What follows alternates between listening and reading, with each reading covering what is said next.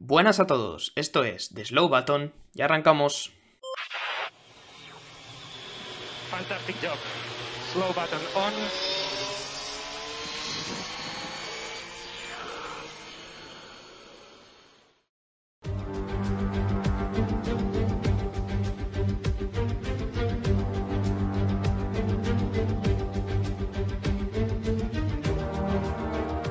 Hola, ¿qué tal? ¿Cómo estáis? Bienvenidos, bienvenidas una semana más al podcast de The Slow Button.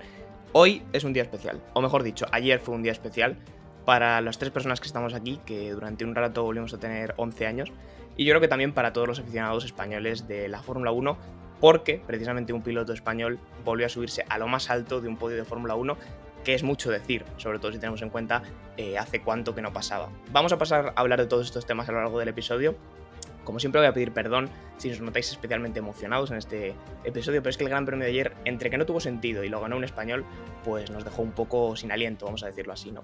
Antes de continuar con mi introducción, voy a presentar como siempre a mis compañeros y a preguntarles un poco cómo están después de la resaca del día de ayer. Eh, Javi, ¿cómo te encuentras? ¿Qué pasa por tu cabeza ahora mismo? Buah, eh, es increíble, no tengo palabras para describir lo que, lo que sentí ayer, eh, todos los berridos que pegué, eh, buah, Hacía tiempo, hacía tiempo que no, no, sentía lo que, lo que sentí ayer. Eh, volví a recordar los, los, momentos en los que nuestro nano ganaba carreras o podía luchar por, por hacerlo y, y, la verdad que, bueno, pues lo disfrute como un crío. Y no es ninguna novedad que David es un ferrarista desde que nació el primer día que pisó este planeta Tierra, así que el día de hoy también tiene que ser bastante especial para él. ¿Cómo estás, David? Pues muy bien, la verdad. Eh, nueve años desde Barcelona 2013 Gran Premio de España 2013, donde justamente también sonaron el himno español y luego después el italiano con esa victoria de Fernando Alonso también en las filas de, de Ferrari, ¿no? Entonces, bueno, al final Ferrari y, y, España yo creo que en el automovilismo son las últimas alegrías, ¿no? Eh, españolas que nos han dado estas dos eh, combinaciones juntas, España e Italia. Y muy contento, la verdad. Además fue, fue un carrerón, tuvo absolutamente de todo eh, desde un escalofriante accidente al principio que siempre deja a todo el mundo impactado hasta un final apoteósico. Es verdad que es una carrera que lo tuvo todo y ahora vamos a pasar a comentarlo, pero lo, lo, principal que tuvo y de lo que estamos hablando fue efectivamente que Carlos Sainz consiguió su primera victoria en la Fórmula 1 en su carrera número 150 y con una escudería como Ferrari y además lo consigue en un circuito eh, como es Silverstone que siempre ha sido muy especial para él porque fue el circuito donde de alguna manera, por decirlo así, lo ficharon para la, para la Fórmula 1 en unas pruebas también sobre, sobre la lluvia. Y vamos a pasar a hablar para empezar el fin de semana, ya sabéis que los viernes los solemos descartar y vamos a ir al sábado directamente porque ya la quali nos dejó bastante emoción precisamente por la lluvia. El tiempo británico hacía acto de presencia, David, y vamos a tener una quali pasada por agua que siempre, oye, pide a los pilotos un poquito más. Sí, es que, bueno, Gran Bretaña y su clima, no es ninguna novedad.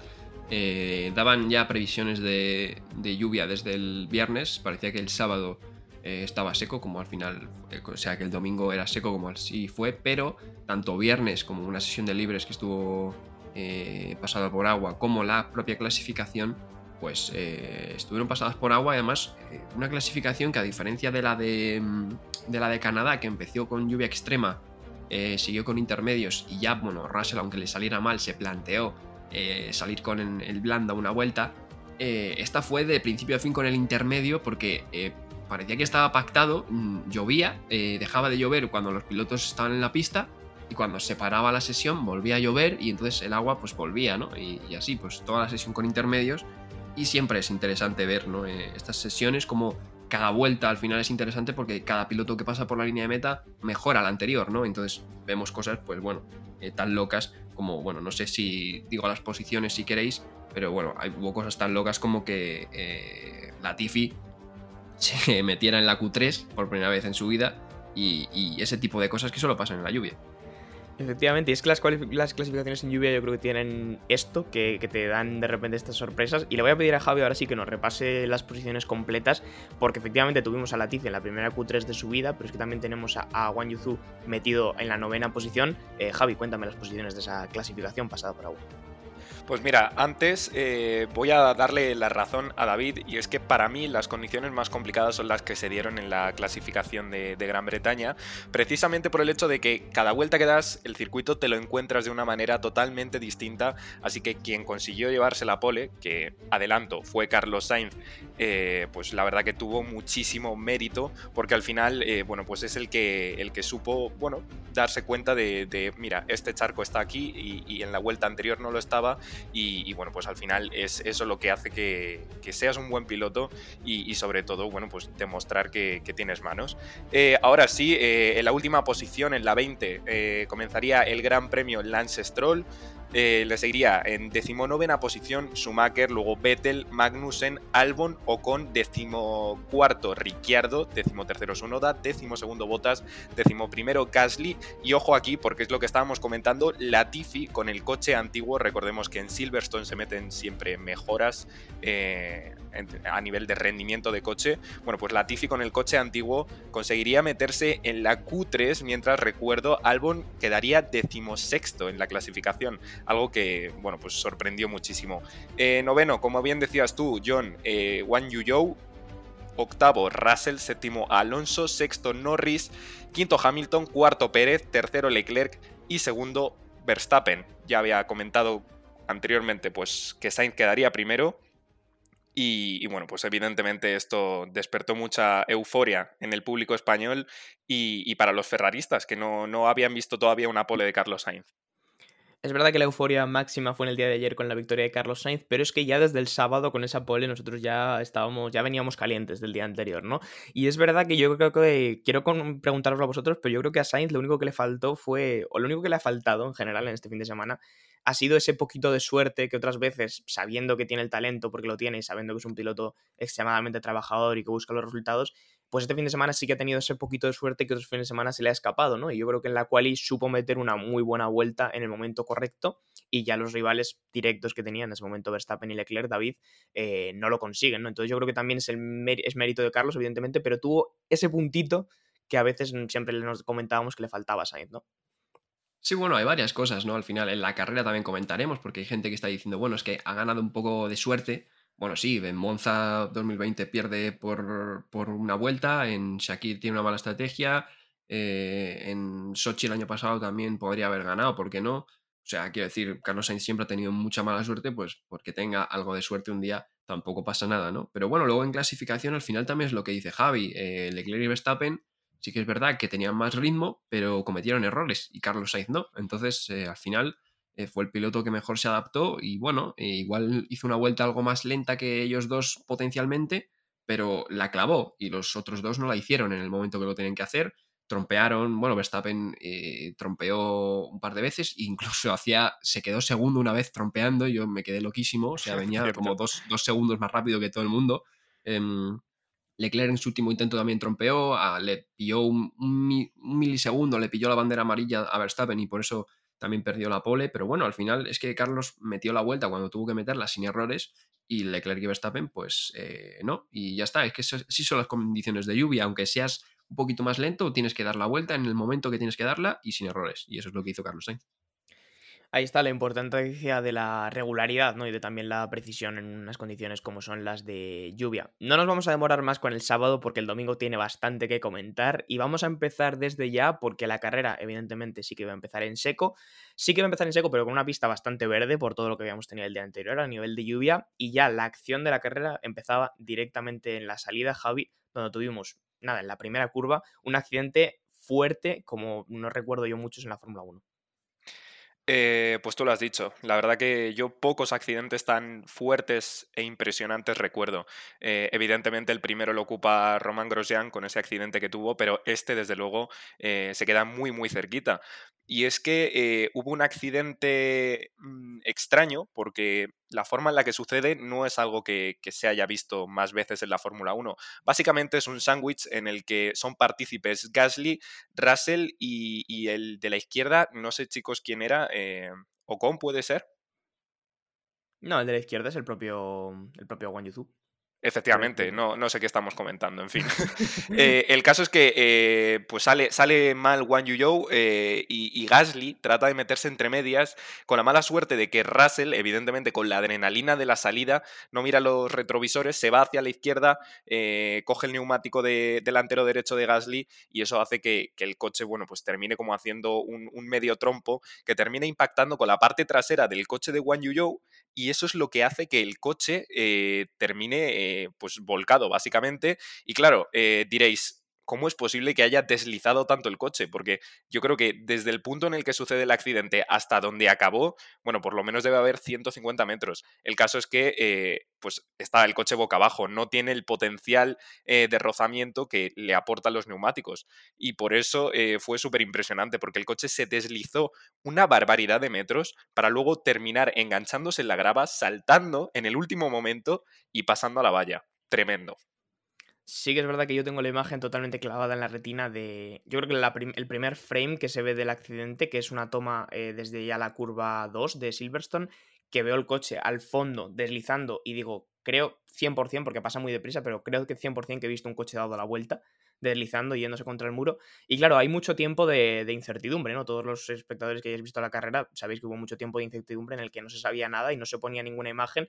Pero es que, como bien ha comentado Javi, el coche de. No sé decirle nunca, ni si decirle Zou, decirle Joe, pero bueno, me entendéis. Eh, había quedado. Había saltado el muro de seguridad, había golpeado con la valla que separa básicamente la pista del público y se había quedado aprisionado entre medias. Entonces, evidentemente, el piloto al final se supo que estaba bien, pero les costó un buen rato sacarlo de ahí porque había quedado aprisionado, ¿no? Eh, solamente decir, eh, David, que al final lo que volvemos a ver es otra victoria del Halo, porque no es normal que un coche de Fórmula 1 se dé la vuelta de esa forma, porque es una cosa muy, como una fuerza muy bestia la que lo hace darse la vuelta, pero al final eh, Wang hoy, hoy, en día lo puede contar porque todos esos metros deslizando los hace apoyados sobre el Halo y no apoyados sobre su cabeza, básicamente. Sí, es que, bueno, la victoria del Halo es doble, porque en Fórmula 2 también salvó a, Roy Nishani de, vamos, una muerte segura, yo creo, porque eh, era el fondo plano de un coche de Fórmula 2 eh, literalmente cayendo en la cabeza del piloto. El, el ala lo salva, ¿no? Eh, también en la Fórmula 2. luego podríamos hacer, yo creo, un episodio de estos en la, semana que viene, no porque es Austria, pero hablando de estos temas de seguridad y demás, porque otro accidente que aparte provocado por una, bueno, un piloto que, en fin, que no sé qué sigue haciendo en la Fórmula 2 como Roy Nissani porque lía una tras otra, provocado otra vez por una banana disuasoria, ya hicimos un episodio el año pasado, y yo creo que estaría bien repasarlo porque otra vez una banana pudo causar una desgracia que fue otra vez resuelta por el halo, al igual que la de Wang Yuzu, que también yo creo que aquí va a haber una investigación de la FIA, eh, casi seguro, porque es que la barra antivuelco del Alfa Romeo se, rompe. Porque claro, eh, las barras antivuelco están diseñadas para eh, soportar una fuerza, digamos, perpendicular a ellas, ¿no? De cuando el coche está dado la vuelta, pues soportarlo la cabeza del piloto, ¿no? Pero claro, es que el, coche, mm, todos los vuelcos que hemos visto, hemos visto, por ejemplo, el, famoso de Hulkenberg de Hanging la Cacao, y, este tipo de, golpes, ¿no? Que se dan la vuelta y demás, normalmente suelen ser en, en chicanes de baja velocidad, en el que el coche pues cae, pum, y se queda dado la vuelta, pero sin más peligro, ¿no? Eh, para eso las barras antivuelco pues eh, sirven, ¿no? Pero claro, es que aquí va tan rápido que el coche cae, entonces se aplica una fuerza lateral sobre la barra antivuelco que literalmente se desintegra y no existe. Entonces es como decíamos, el propio halo, el que va eh, deslizando sobre el asfalto y luego sobre la puzolana eh, durante todos esos metros. Entonces, claro, salva la cabeza del piloto el halo.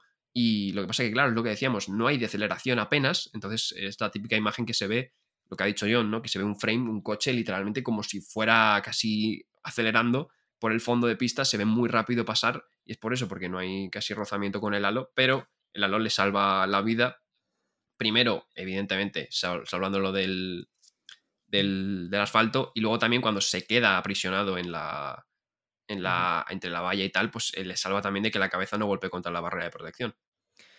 Pues un accidente que dio bastante miedo, la verdad, es de esos accidentes que te dejan un poco el cuerpo revuelto. Al final, bueno, pues todos eh, nos quedamos tranquilos. Yo creo que al saber que todos los pilotos involucrados estaban bien, y digo todos los pilotos involucrados porque el accidente dio bastante para más. Quiero decir, evidentemente, el más afectado fue Wang Yuzu, eh, pero por ejemplo, Albon, eh, no directamente por este primer golpe, sino por otro que se sucede ya un poco más adelante en la curva 1, también tuvo un golpe bastante fuerte, porque yo creo que frena para intentar evitar el accidente.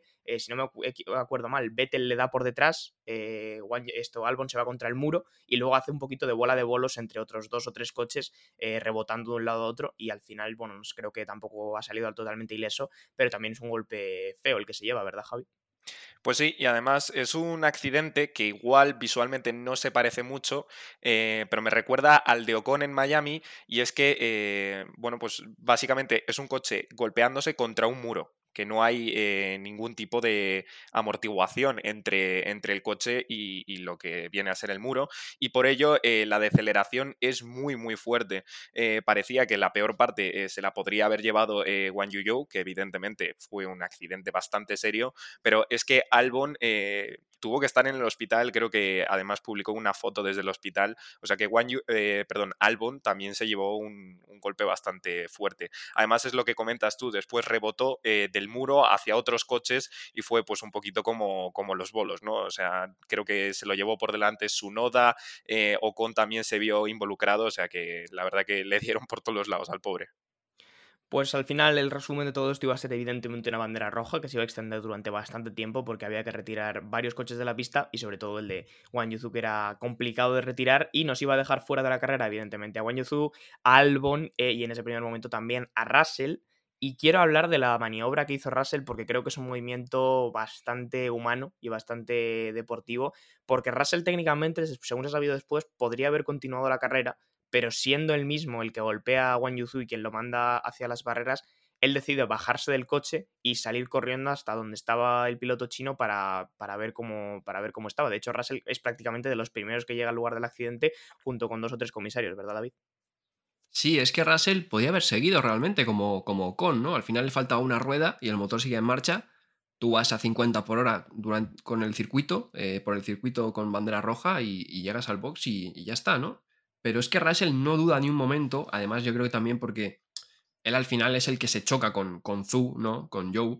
Y, por una parte, pues yo creo que también no se sentirá culpable, pero dice, joder, eh, acaba de pasar esto, ¿no? porque el Russell lo ve como, como se choca con él y cómo da la vuelta, etcétera, ¿no? Eh, entonces Russell no duda ni un, mísero, ni un mísero segundo. De hecho, hay un comisario que va a ver a Russell y, y, Russell ya estaba fuera del coche corriendo, que el comisario le tiene que perseguir. Y hay una foto increíble que es Russell eh, subido encima de las, de las neumáticos, de las ruedas, entre, al lado del coche de Zoe y tres o cuatro comisarios, llamando, ¿no? a, llamando a otros comisarios para que vengan y otros comisarios haciendo como el ok, como que les estaba hablando Sub, que estaba bien, pero, pero que había que sacarle de ahí, ¿no? Y la imagen de Russell subido encima de los neumáticos es, es tremenda, ¿eh? Porque, a ver, eh, te muestra también que son humanos, ¿no? Y que al final, eh, cuando pasa algo de esto, todos dicen, uy, es que me puede haber pasado a mí perfectamente, ¿no?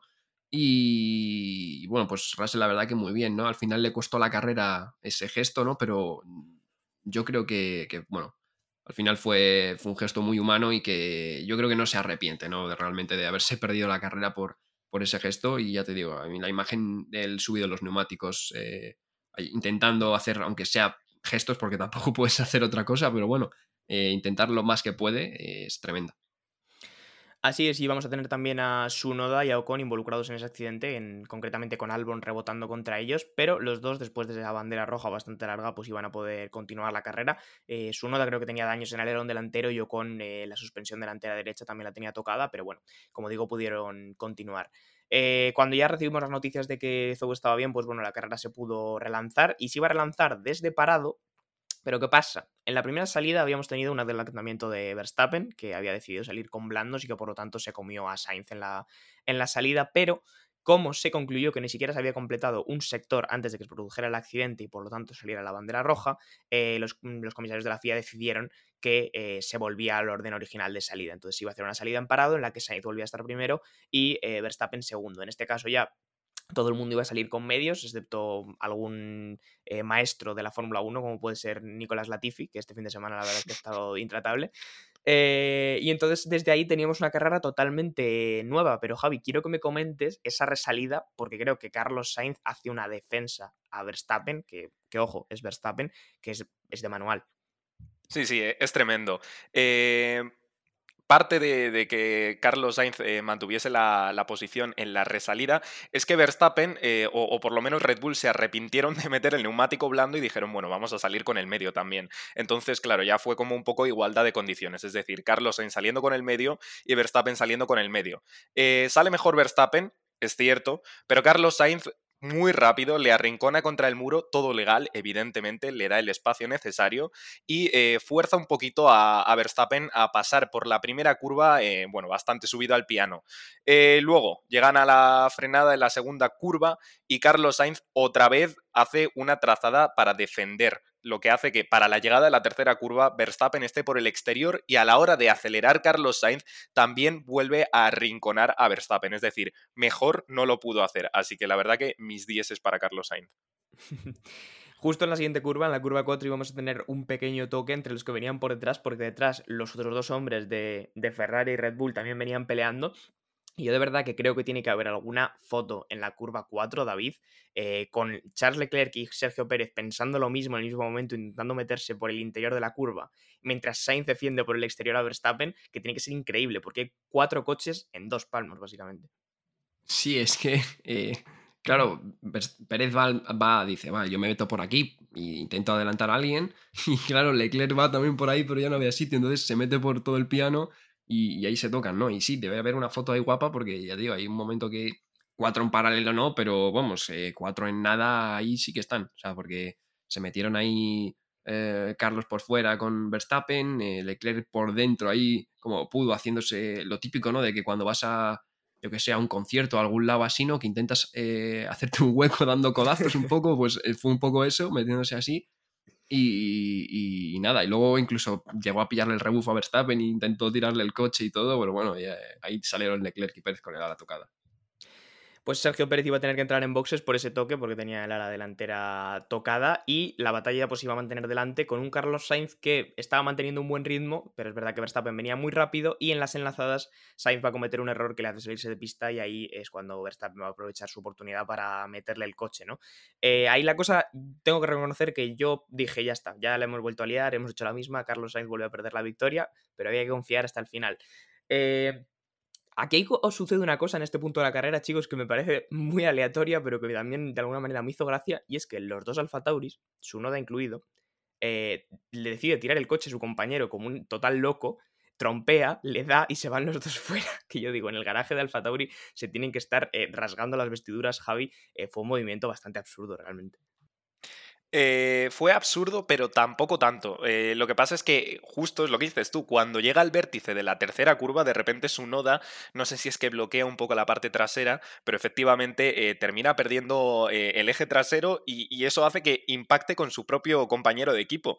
estábamos comentando antes de empezar el episodio que no lo tenemos muy claro si fue exactamente este choque el que hizo que saltasen piezas de, de los coches de, implicados, tanto de su noda como de Gasly, y que fuese eso lo que, eh, bueno, pues terminase por hacer que el coche de Verstappen eh, se rompiese. Eh, porque efectivamente estaba Carlos Sainz liderando la carrera, comete un error, le adelanta Verstappen y, bueno, Carlos Sainz yo lo avisaba por radio. Hay basura, hay, hay trozos de, fibra de carbono en, una parte del circuito. No recuerdo muy bien cuál fue, ni tampoco puedo asegurar que fuesen los trozos de, de Gasly de su noda. El caso es que Verstappen de repente bueno, pues eh, pasa por eh, esta fibra de carbono, lo que hace que le rasgue el fondo plano, la parte de la izquierda del fondo plano, y en la parte donde más, eh, bueno, pues se nota este efecto suelo, que es en las enlazadas de, Silverstone, empieza a perder un montón de rendimiento, y es lo que hace que Carlos Sainz de repente, bueno, pues pueda volver a conseguir la primera posición porque Verstappen fue parado por esas curvas. De hecho, comentaba por radio, creo que tengo un pinchazo porque evidentemente no tenía ni idea de lo que estaba pasando. Lo único que sabía es que de repente el coche, cuando más necesitaba que agarrase, no lo hacía.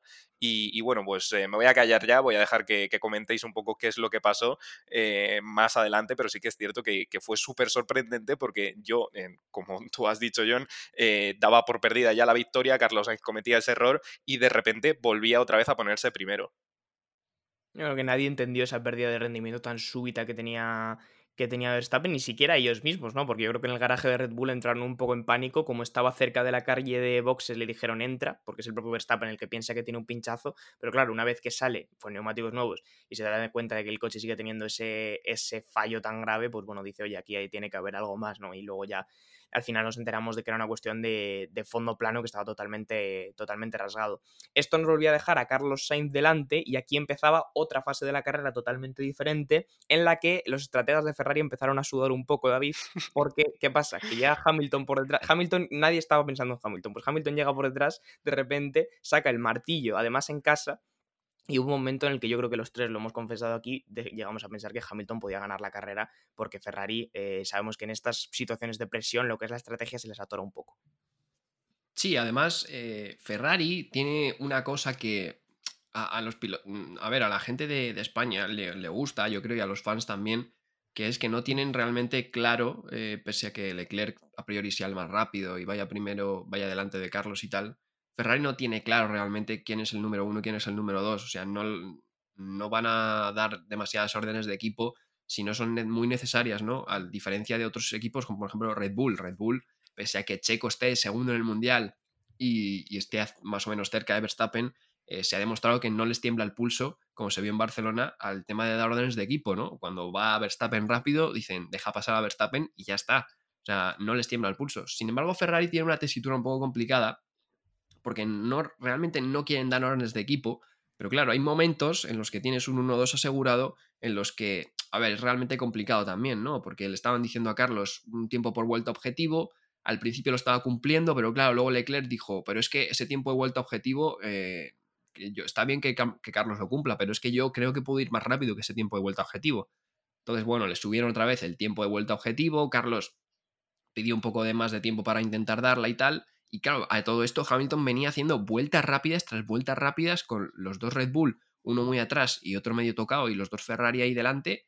Eh, venía dando vueltas rápidas tras vueltas rápidas que yo decía, pero bueno, Mercedes de repente aquí en Silverstone, las mejoras, sí que es verdad que yo creo que también Silverstone le va a venir un poco bien a su configuración. Eh, no creo que tampoco estén tan cerca de todas las carreras, pero al final en un circuito así puede pasar, ¿no? Que ganen un día porque no tienen tan mal coche y, decías, joder, si es que viene dando vuelta rápida tras vuelta rápida, y claro, los Ferrari arriba no sabían realmente qué hacer. Claro, el gran problema que hubo yo creo que fue esos momentos de duda, ¿no? De que Leclerc pedía una cosa, Sainz eh, tuvo yo creo que un momento de una radio que le estaban comentando que si podía subir el ritmo y yo creo que hubo un Leave Me Alone o algo parecido. no fue como la de Kimi Raikkonen que todo el mundo recordará, pero bueno, fue algo similar. Y al final nos vamos a plantar en una tesitura en la que tenemos a Leclerc primero, con unos neumáticos duros que ya llevaban unas cuantas vueltas. Eh, Carlos Sainz sí que había parado más recientemente y tenemos a Hamilton tercero. Y ahí de repente nos aparece un safety car de nuestro amigo Esteban Ocon y todo se va a revolucionar. Pero antes, David, cuéntame. Sí, o sea, lo que quería también aclarar es que la cosa es que no estaba realmente tampoco muy claro, ¿no? Porque sí que es verdad que Leclerc en el segundo stint con duros era más rápido que Carlos Sainz, pero en el primero realmente, cuando empezaron este tipo de líos, que era con el medio, no estaba claro porque eh, iba más rápido que, Carlos, digamos. Todo esto recordemos con eh, un Charles Leclerc que le faltaba un endplate, que según Ferrari le faltaban cinco puntos de carga aerodinámica. Yo no sé de verdad, eh, este chaval, o sea, cómo ha hecho la carrera que ha hecho, eh, bueno, flipante. Pero con el medio realmente no, iba, no había tanta diferencia porque cuando paró Carlos a poner el duro, que paró como cinco vueltas antes que Leclerc o así, eh, mm, Leclerc ya cuando perdió el DRS de Carlos, estaba, en los mismos tiempos que Carlos cuando estaba adelante, ¿no? Entonces ahí, claro, fue un momento de Ferrari decir, vale, es el DRS lo que está haciendo que tal. Entonces luego volvieron a hacer lo mismo, salió Carlos por delante por la parada, luego Leclerc y luego Hamilton, pero claro, llegó un momento que fue como, vale, ahora no, ahora Leclerc se está yendo más rápido y ya es cuando ya sí hubo órdenes de equipo y dejaron pasar a Carlos a Leclerc, perdón. Como digo, llegaba ese safety car por parte de Esteban Ocon, que se quedaba básicamente parado por un fallo mecánico que tampoco llegó a mayores. Y aquí ya sí que la carrera tomaba, llegamos a esa última fase final ya, donde creo que ya básicamente fue una absoluta locura y todos estaban. Yo personalmente estaba de pie en la silla, como hace Lobato a veces. Eh, teníamos a Leclerc delante, Sainz para, monta blandos, Hamilton también había parado también con blandos y estaba en tercera posición. Y aquí, claro, estaba eh, Leclerc delante con unos neumáticos duros. Es verdad que Leclerc había mostrado muy buen ritmo y lo que le quedaba por demostrar, pero es que detrás tenía una jauría de gente que querían todos meterse en el podio, ¿no? Eh, Sergio Pérez también, que no lo he comentado, estaba ahí metido. Entonces, eh, se acaba ese safety car y cuando quedan pocas curvas para acabar ese safety car, Javi, tenemos una radio de Carlos Sainz que creo personalmente que tiene que pasar a la historia de las radios, porque claro, desde Ferrari le piden algo que lo pone en un compromiso terrible. Sí, eh, otra vez, eh, bueno, pues los estrategas de Ferrari haciendo de las suyas. Básicamente, como bien habíais dicho, teníamos a Leclerc primero con unos neumáticos duros de 20 vueltas y evidentemente detrás, eh, pues todos coches rápidos. Y teníamos en segunda posición a Carlos Sainz con neumáticos blandos. El caso es que de repente le llaman por radio y le dicen, tienes que dejar 10 coches de distancia a Leclerc para tratar de protegerle. Y Carlos Sainz responde, por favor chicos, por favor, no me pongáis en este compromiso, ¿cómo me podéis decir que haga esto? Y termina diciendo, stop inventing, guys. Es decir, dejad de inventar, parad de inventar. O sea, el, tío estaba literalmente diciendo, pero, pero chavales, o sea, ¿qué estáis haciendo? O sea, ¿vosotros veis normal lo que me estáis pidiendo? Eh, bueno, o sea, es que yo, mira, de verdad no sé si lanzarme ya a dar la, opinión sobre todo este tema o si lo vamos a hacer más tarde. No, miedo, Javi, adelante. A ver, mi opinión, mi opinión es que, eh, vamos a ver, cuando tu rival directo, que es Verstappen, falla, es cuando más tienes que tratar de recuperarle puntos. Estaba Leclerc primero, estaba segundo Carlos Sainz antes de este safety car a 2,3 segundos de, de, Leclerc. Pues tío, lo que tienes que hacer es parar a los dos coches. Porque evidentemente Hamilton va a hacer lo contrario a lo que hagan. Y es decir, eh, Hamilton se quedaría con neumáticos duros fuera y tendrías a Leclerc y a Sainz con neumáticos blandos yendo a por él que evidentemente se lo iban a comer. Es decir, Ferrari no solo es que haya hecho que, Leclerc no pudiese recortar en los máximos puntos posibles en el Mundial a Verstappen, sino que en el Mundial de Constructores también han perdido puntos porque han perdido un 1-2 potencial. Han perdido una primera y segunda posición de Ferrari que era potencial solo por haber hecho que, Leclerc se quedase fuera y Carlos Sainz parase con neumáticos blandos, cosa que para mí, de todas las opciones que había, es la peor. Así que otra vez Ferrari haciendo de las suyas, perdiendo puntos en el Mundial de Pilotos y en el Mundial de Constructores. Y es una vendida absoluta a Charles Leclerc. Ojo, ahora la gente me va a tachar de que eh, eres, un, eres un hater de, Carlos Sainz. Para nada. O sea, yo fui eh, eh, el, que, el que hizo la publicación de Carlos Sainz wins his first victory. porque yo de verdad creía que Carlos Sainz iba a conseguir esa victoria y la verdad que yo estoy encantadísimo. Soy el primero que se alegra, pero a ver, es un poco de, de, cabeza, quiero decir, puedes recortarle a Verstappen y puedes recortar a Red Bull y no lo hacéis.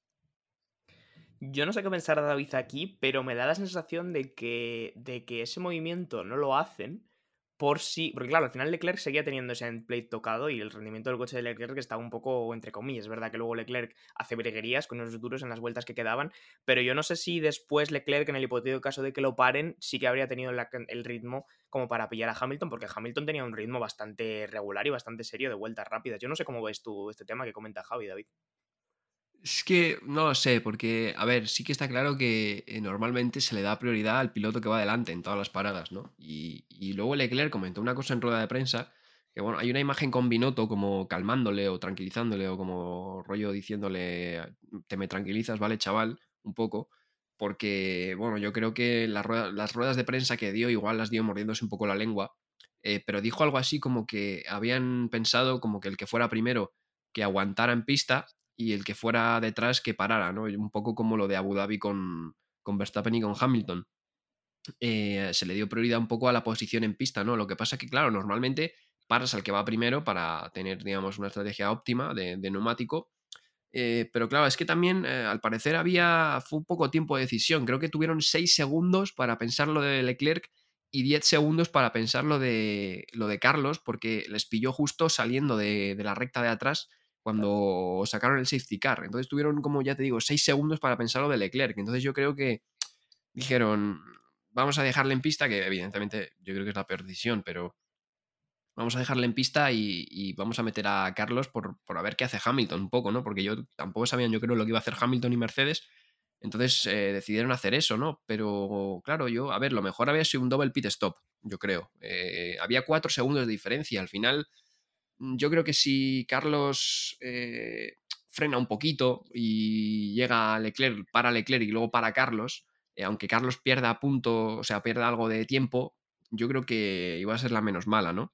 eh, a ver si lo más óptimo, un double pit stop. Luego ya, evidentemente, parar a Leclerc y yo creo que la última es la de parar a Carlos, ¿no? Pero ya te digo, hubo también muy poco tiempo de decisión, ya te digo. Entonces, yo creo que vieron que el double pit stop no les daba tiempo y, dijeron, pues Leclerc que va primero, nos la vamos a jugar con, con esto y no sé, la verdad.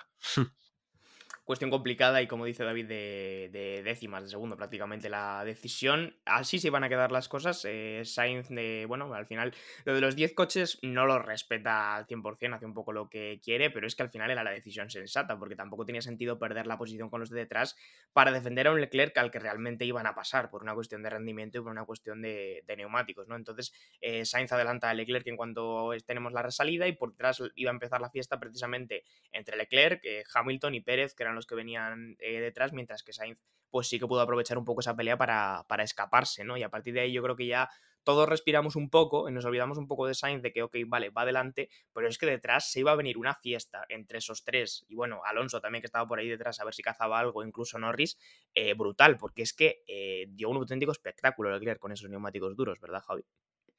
Pues sí, la verdad, eh, es increíble, porque lo, hemos comentado ya, no tenía alerón casi, eh, y, eso evidentemente es una pérdida de rendimiento bastante importante. Son cinco puntos de carga, em, que se corresponde aproximadamente en Silverstone a dos décimas por vuelta, que en un mundo tan apretado como es el de la Fórmula 1, pues evidentemente se nota. Y, claro, encima eh, tienes a Checo, tienes a, Hamilton, tienes a Norris y a Fernando Alonso con neumáticos blandos, pues lo que vimos fue básicamente una carrera de karting en la que los coches no paraban de adelantarse.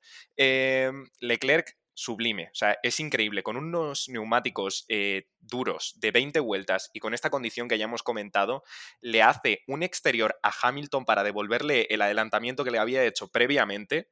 Eh, que es increíble. Además, el, el, accidente, el adelantamiento lo hace donde hubo ese accidente entre Hamilton y Verstappen el año pasado. Eh, ¿Qué quiero decir con esto? Evidentemente Hamilton ni de broma, pero ni de broma iba a jugársela tanto como el año pasado, más aún sabiendo toda la repercusión y todas las críticas que hubo eh, después de ese accidente, con lo cual, bueno, pues estuvo bastante cauto, pero sí que es cierto que Leclerc le clava el adelantamiento por fuera con unos neumáticos duros. O sea, es totalmente increíble. Luego también en la chicane estuvieron peleando, que si Checo Pérez se va por fuera de pista y se lo devuelve y, Leclerc y, Checo se quedan como perjudicados y luego Hamilton les pasa con mayor aceleración. O sea, fue una pedazo eh, carrera, sobre todo este final, fue increíble. Pues así se iba a terminar un poco esa carrera, como dice Javi, con unas últimas vueltas que más parecían de karting que de Fórmula 1, porque teníamos dos, tres adelantamientos, iba a decir en cada vuelta, pero prácticamente en cada sector esos tres pilotos estaban peleando por todo. Por detrás, Max Verstappen mantenía su particular batalla por la séptima posición con un Haas, el de Mick Schumacher, por muy extraño que parezca, pero bueno, es lo que tiene la pérdida de rendimiento, ¿no? Y Alonso, que se conseguía subir una quinta posición, pues bueno, un poco como viendo la batalla desde atrás, pero al final, pues buenos 10 puntos para, para el piloto español también. Al final, el resultado final pues iba a ser seis abandonos, eh, como hemos comentado ya algunos, otros que no hemos comentado han sido el de Botas, que se, retiró por un fallo mecánico, y el de Gasly, que al que le sacan bandera, eh, bueno, la bandera de que no podía continuar por, por daños eh, tras el toque este que comentábamos con su noda, ¿no? Así que seis coches no iban a terminar esta carrera, solamente 14 si lo iban a hacer. Y el orden final pues iba a ser este, ¿no? Victoria para Carlos Sainz con segunda posición para Checo Pérez y Hamilton en el podio. Luego cuarto iba a ser Leclerc, quinto Alonso, sexto Norris, séptimo Verstappen, octavo Mick Schumacher que consigue sus primeros puntos, cuatro buenos puntos para el piloto alemán. Eh, después Sebastián Vettel en la novena y Kevin Magnussen que iba a cerrar la décima con solamente un punto. Eh, chicos, qué gran premio hemos vivido, independientemente de que lo hubiera ganado eh, Carlos Sainz o no, yo creo, David, que hemos vivido un gran premio espectacular de principio a fin. Sí, sí, eh, tuvo de todo, ¿no? Como hemos dicho. Empezando ya por un accidente escalofriante, ¿no? Y luego esas últimas vueltas, eh, bueno, pánico en estrategias, eh, últimas vueltas eh, impresionantes, ¿no? A mí lo de Leclerc me parece increíble, la verdad. yo creo que el adelantamiento que le hace por fuera Hamilton en Cops no tiene ningún tipo de sentido, sinceramente. Con cinco puntos menos de carga y unos duros usados contra un blando, no, no sé, la verdad, no, no tiene ningún tipo de sentido lo que aguantó ahí con una mención especial eh, para, Fernando Alonso y Lando Norris, que bueno, no pudieron hacer nada porque los coches de adelante están eh, lejos en rendimiento, pero bueno, al final eh, subieron maximizar al máximo sus oportunidades con sus coches Y bueno, mientras estaban peleando, los demás pues se quedaron ahí, ¿no? Enganchados. Y, bueno, eh, al final hicieron lo que pudieron con lo que tenían, ¿no? También yo creo que hicieron cada uno con sus objetivos, dos, también Fernando Alonso y Norris, un gran premio bastante completo, ¿no? Pues nada, antes de alargarnos más, vamos a comentar rápidamente el MVP, que hoy no se nos olvida. Javi, rápidamente, tu MVP, mejor piloto del fin de semana. Pues yo se lo voy a dar a Checo Pérez. sí, Probablemente no tuvo la mejor actuación el sábado, pero sí que es cierto que el domingo, bueno, pues en carrera demostró que tenía gran potencial y, la verdad que, bueno, pues al final eh, terminó con esa segunda posición, así que yo creo que merecido. Eh, David, te pregunto lo mismo, MVP. Pues mira, yo pese al fallo en la clasificación y, y luego el, toque con Checo y demás, se lo voy a dar a Leclerc, porque es que esas últimas vueltas me parecen simplemente alucinantes. O sea, ya solo por, por eso y por hacer una carrera, que es verdad que bueno, es un fallo suyo lo del endsplit, pero bueno, por hacer una carrera con un endsplit roto y luego lo que hace al final, eh, se lo voy a dar a él, sinceramente, porque me parece impresionante. Y yo para cerrar, ya sabéis que no nos gusta repetirnos, pero mis compañeros me lo han dejado fácil. Evidentemente se lo tengo que dar a Carlos Sainz Jr., que tal vez este fin de semana ha tenido algo de buena suerte, no lo voy a descartar, pero como decía David al principio del episodio, con muchísima razón, creo que compensa toda la mala suerte que ha tenido en otras ocasiones y que le ha dejado a centímetros de esa pole o a centímetros de esa victoria, ¿no? Así que hoy completa un fin de semana que en realidad viene desde muy atrás, con mucho trabajo duro en Ferrari y creo que no podemos estar más contentos por Carlos Sainz. Sin olvidar, yo creo que una mención especial para George Russell, que al final yo creo que deja el gesto humano del fin de semana, eh, dejando de lado la carrera un poco en ese momento y la competitividad, teniendo en cuenta que podía haber continuado para ir a mirar si, si Yu pues estaba, estaba bien. Con esto, chicos, creo que vamos a cerrar, no nos dejamos nada. 40 minutos en el crono y creo que hemos repasado muchas de las cosas que se podían repasar y seguramente nos habremos dejado otras. Voy a aprovechar para eh, recordar a nuestros espectadores que nos podéis seguir en Twitter y en Instagram, que estamos por ahí bastante activos. Y también para dejar aquí una, un poquito de, poco de polvos aquí sobre una cosilla que estamos planeando y es que puede que dentro de poco nos veáis, y digo nos veáis las caras eh, por Twitch. Se están cocinando cosas aquí en The Slow Button, ya habéis visto a Javi algún día echándose unos Fórmula 1 2019, igual algún día nos veis a los demás también por ahí. Lo, lo dejo ahí un poco en el aire. Chicos, os doy las gracias a vosotros, muchas gracias Javi por estar aquí. Muchas gracias a ti, John. Y muchas gracias David, nos vemos el fin de semana que viene en Austria. Sí, a ver qué tal Austria, porque bueno, estos eh, coches con el fondo plano y demás y el porpoising, a ver los pianos estos eh, que son literalmente cuchillos en Austria, a ver qué pasa tú. Pues nada, nos vemos la semana que viene en Austria. Muchas gracias a todos por seguir escuchándonos semana a semana. Chao, chao.